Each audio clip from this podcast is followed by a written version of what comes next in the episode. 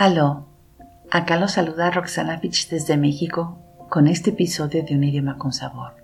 Animalitos verbales. El título de este episodio alude a ciertos verbos coloquiales que se generaron a partir de los nombres de animales.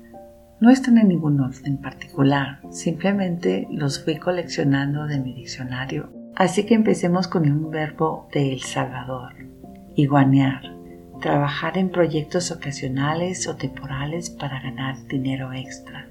Justina se pasó las vacaciones iguaneando y cuando volvió a la oficina trabajaba mal por no haber descansado. En Colombia, sardinear, buscar relaciones con menores de edad, ser pedófilo. Aquí hay que aclarar que el verbo viene del sustantivo coloquial sardino que se usa para referirse a un menor de edad, un adolescente. Supe que un compañero de trabajo se ponía a sardinear por internet desde la oficina. En El Salvador, ajolotar, desesperar, causar agitación. También ajolotarse, desesperarse, agitarse. Yo me ajoloto cuando voy con el doctor porque siempre me hace pasar al consultorio una hora después de la cita.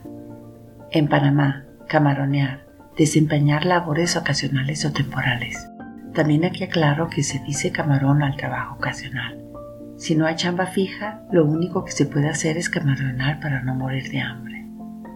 De vuelta en El Salvador, ranear, tener dificultades. Nuestro equipo está raneando, vamos a perder. En Argentina y Uruguay, galguear, padecer estrechez económica, pasar hambre. Nosotros acá galgueando y tu hermano que se va de vacaciones a Europa. En Colombia este mismo verbo, galguear, significa comer golosinas. Camilo estuvo galgueando toda la mañana y ahora no tiene hambre. En México, venadear. Acechar, hacer una emboscada para hacer daño o matar, también en sentido figurado.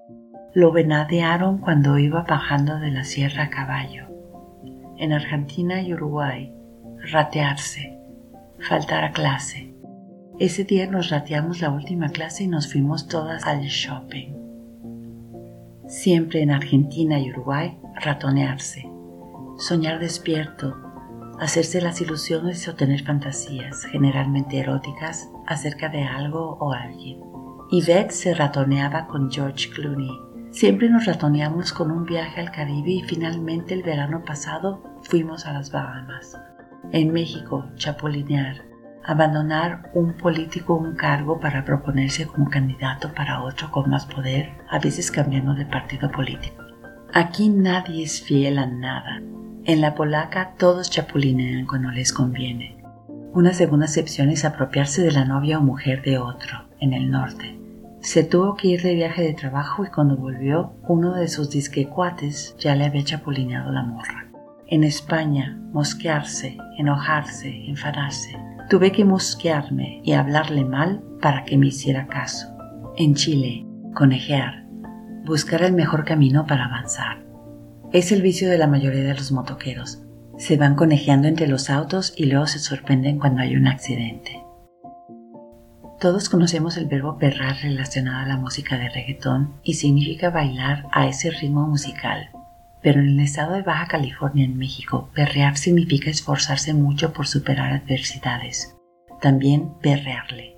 Uno se pasa toda la vida perreando, pero igual no sale de la misma miseria. Para ser exitoso, más bien chingón, hay que perrearle machín. En Argentina, perrear significa adaptar o ajustar algo para que parezca cumplir con una función, con el fin de obtener algo o estafar a alguien descubrieron una fábrica donde perreaban celulares. En el Ecuador y Colombia, camellar, trabajar. Mario camella de noche, mientras que en El Salvador, camellar significa caminar mucho. Como ya había pasado el último bus, tuve que camellar hasta mi casa. En México, coyotear tiene dos sentidos. Uno, obtener falsificaciones de documentos oficiales como certificados, etc o facilitar trámites burocráticos de manera ilegal. Ahí andaba un tal licenciado Fuentes coyoteando a unos indocumentados centroamericanos. 2. Fingir la parte del trabajador modelo eficiente cuando en realidad no se está haciendo nada de provecho en el norte. Coyoteo todo el día en la oficina cuando el jefe no está. En Nicaragua, coyotear significa sacar provecho de algo o alguien. En México, sopilotear. El sopilote es un ave carroñera, buitre americano. Este verbo también tiene dos sentidos. Uno, acechar con intenciones aviesas, también en sentido figurado. La estaba sopiloteando desde que yo, nada más esperando a que se emborrachara para levantársela. 2. Proponerse velada o abiertamente para sustituir a alguien que ha perdido o está a punto de perder el poder o cargo. Si lo empezaron a sopilotear es porque el gobernador ya no lo apoya. En Chile y Perú, sapear, mirar, observar, espiar. No sé quiénes sean, pero nos han estado sapeando desde que entramos. En Colombia y Costa Rica, sapear significa delatar. Camila descubrió que yo estaba copiando en el examen y me sapeó con el profesor. En México, gatear. 1. Desempeñar las labores domésticas. No descansé para nada el domingo, me la pasé gateando todo el santo día. 2. Buscar un hombre, aventuras con mujeres de bajos recursos. Se fueron a gatear a uno de los salones de baile a donde van las SEC.